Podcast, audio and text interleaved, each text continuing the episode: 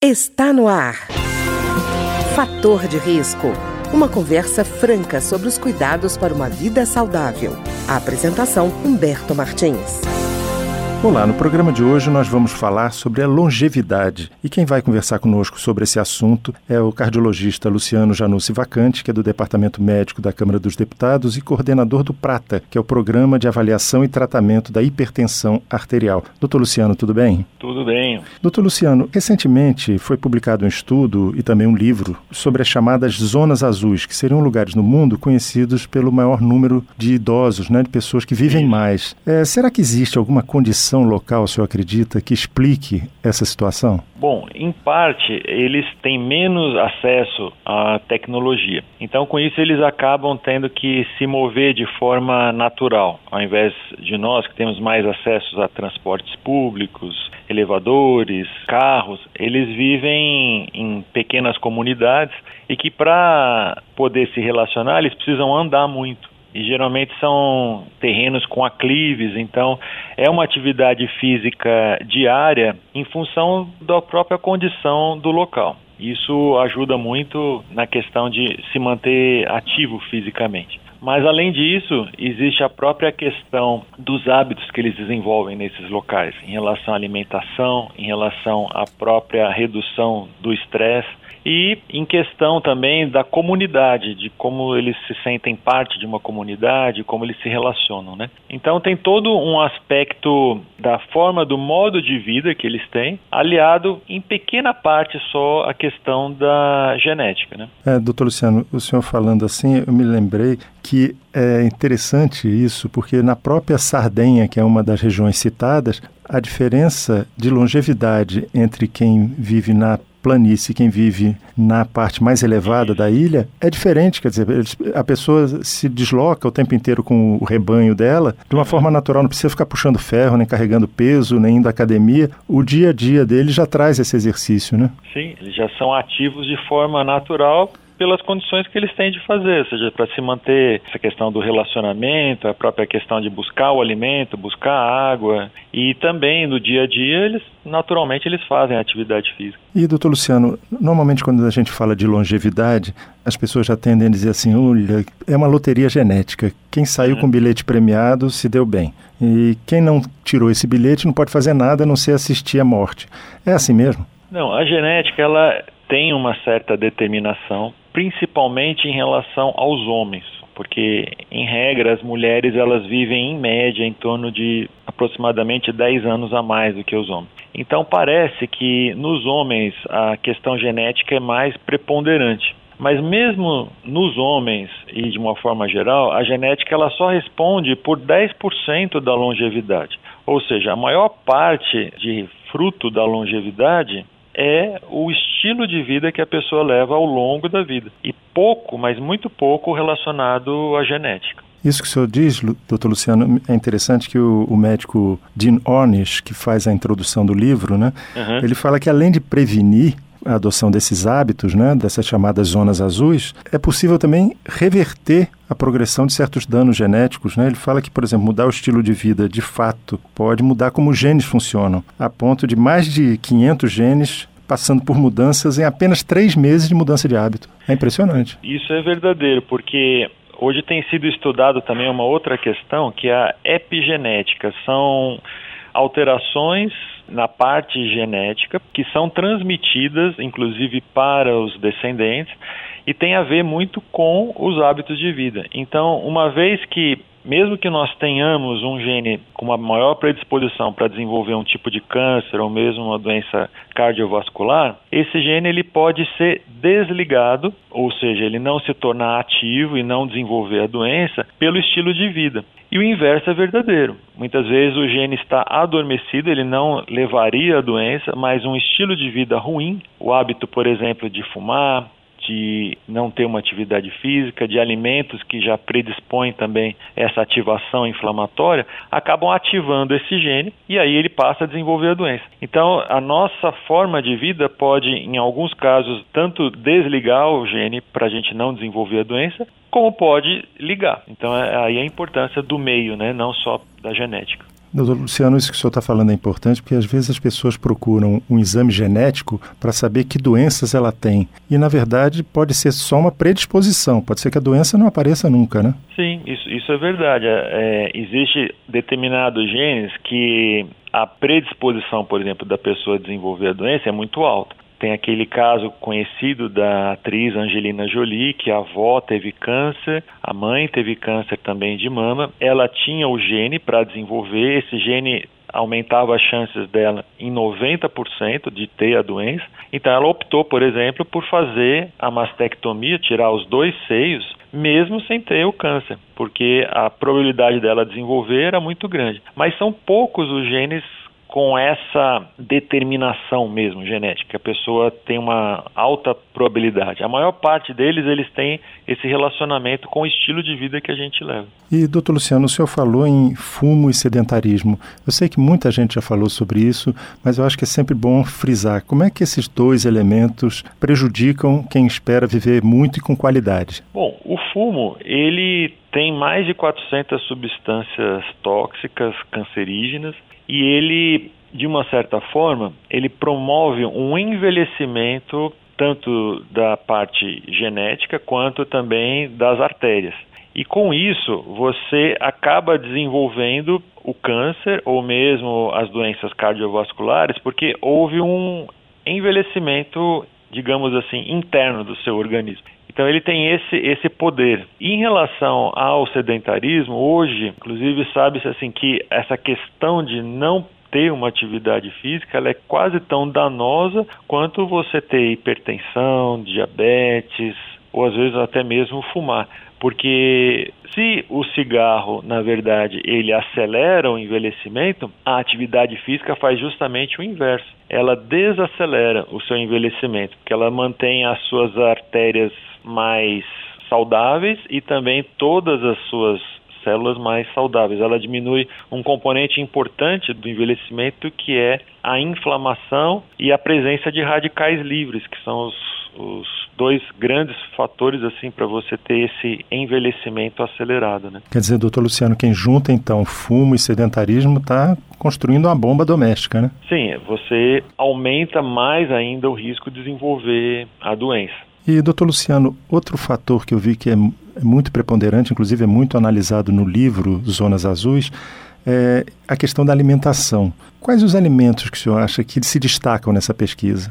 Então, justamente por eles serem de comunidades onde você tem menos acesso à, à tecnologia, eles dependem muito da alimentação que eles próprios cultivam e criam em relação aos animais.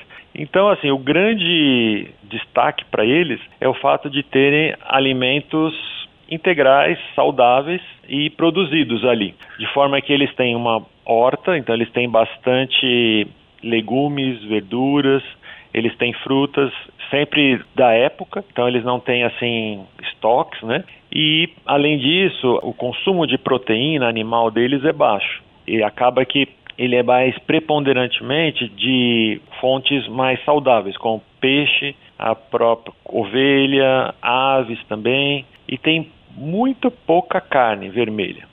É algo assim muito raro eles, eles consumirem a carne vermelha. Então eles têm uma fonte de alimentação saudável justamente por ter alimentos integrais, por ter uma fonte de proteína adequada também e pelo consumo de gordura ser de gorduras saudáveis, como o azeite, como as castanhas, como nozes, avelãs, de uma forma geral tem também assim as leguminosas como lentilha, grão de bico, feijão. Então são alimentos que acabam proporcionando também uma menor oxidação das células.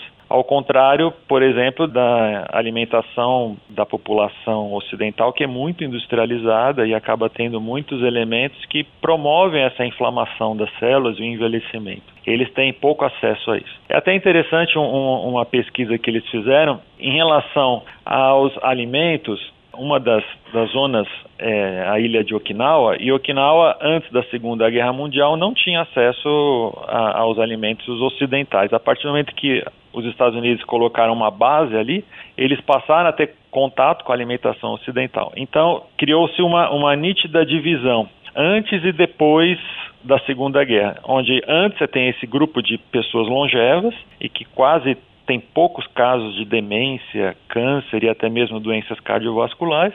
E uma vez que chegou a base americana e toda a influência da alimentação ocidental, você passou a ter muito mais casos de câncer e de doenças cardiovasculares e de demência do que existia antes. Então a gente vê uma, uma nítida diferença com a chegada da influência ocidental nessa ilha. É, eu fiquei impressionado que ele chega a dizer que o, o número de casos de câncer de pulmão, mama e de cólon praticamente dobraram na ilha pois desde é. que essa eh, alimentação foi alterada. E aí o senhor está falando uma coisa muito interessante com relação à alimentação, que é a questão da tradição. Né? Eu estava vendo que na ilha de Icária, que é uma das chamadas zonas azuis, uhum. eles têm uma tradição alimentar muito sedimentada que vem desde pelo menos o sexto século antes de Cristo. Quer dizer, eles têm uma longa tradição que, segundo o autor, inclusive, cria uma resistência a mudanças, né? Isso é verdade também. E aí eles mantêm aquele estilo de vida mais adequado. E um outro detalhe, falando na, na ilha de Okinawa, os, os japoneses, eles têm uma tradição, eles até têm um nome para isso, que é o fato deles levantarem da mesa ou pararem de comer quando eles já estão, eles dizem 80% satisfeitos. Ou seja, eles não precisam parar de comer quando eles estão plenamente satisfeitos. E essa redução também das calorias, isso já está comprovado até em estudos com animais, faz com que a pessoa tenha também uma longevidade maior, justamente por ter menos alterações tanto de inflamação como de oxidação das células. Outra coisa, o senhor falando de Okinawa, eu lembrei de uma coisa que eles chamam de Ikigai, que ele considera também que é importante como fomentador dessa longevidade, que é você levantar sabendo que tem um propósito de vida, né? É uma coisa interessante. É, esse detalhe, inclusive, também já foi estudado a questão de os indivíduos que têm esse senso de que eles têm uma motivação para continuar vivendo, ou seja, tem um, um motivo para desenvolver as suas atividades, essas pessoas que têm essa percepção, elas têm uma melhor qualidade de vida e já foi comprovado também que elas têm, inclusive, uma maior longevidade. Tem até um psiquiatra judeu, na época, inclusive, ele desenvolveu essa tese um pouco antes da Segunda Guerra Mundial, que é a questão de como você lida com as adversidades. Quando você tem um propósito de vida, a forma de você ultrapassar e conseguir vencer as adversidades é muito mais fácil do que quando você não tem esse propósito. E ele teve a oportunidade de poder testar isso daí de uma forma bem prática, infelizmente, na época da Segunda Guerra Mundial, quando ele foi para um campo de concentração.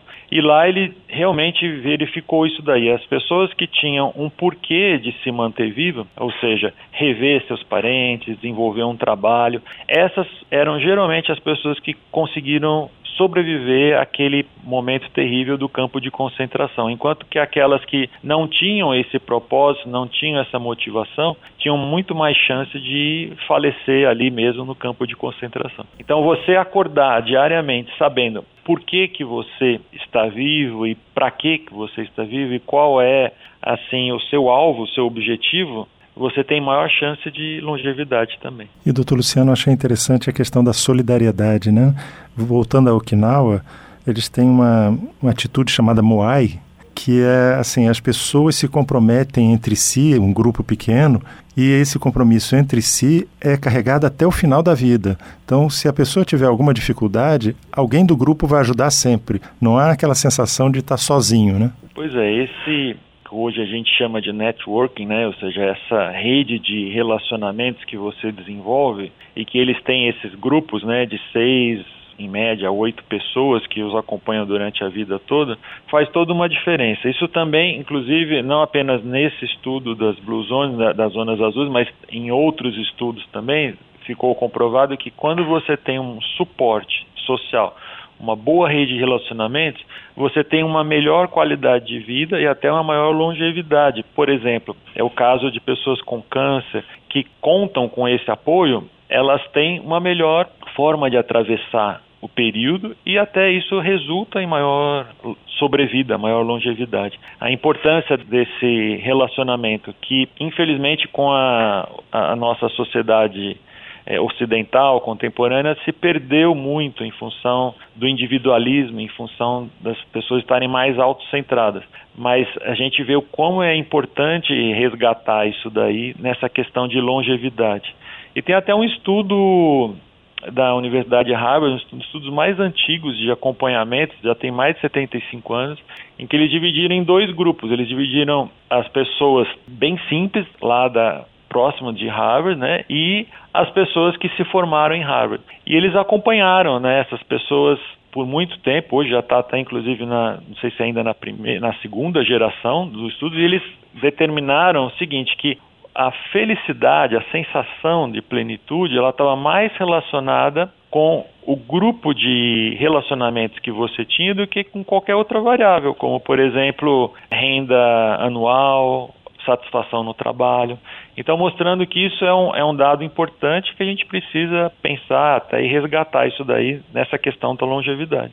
Tá ótimo. Eu queria agradecer então ao Dr. Luciano Janussi Vacante, que é cardiologista do Departamento Médico da Câmara dos Deputados e coordenador do Programa de Avaliação e Tratamento da Hipertensão Arterial na Câmara dos Deputados e que conversou conosco hoje sobre a longevidade, em especial essa pesquisa sobre as chamadas zonas azuis. Para você ter uma noção, você que está nos ouvindo, ele fala basicamente da Sardenha, que é na Itália, Nicoya, que é na Costa Rica, Okinawa, no Japão, e Loma Linda, na Califórnia, além de Icária, na Grécia.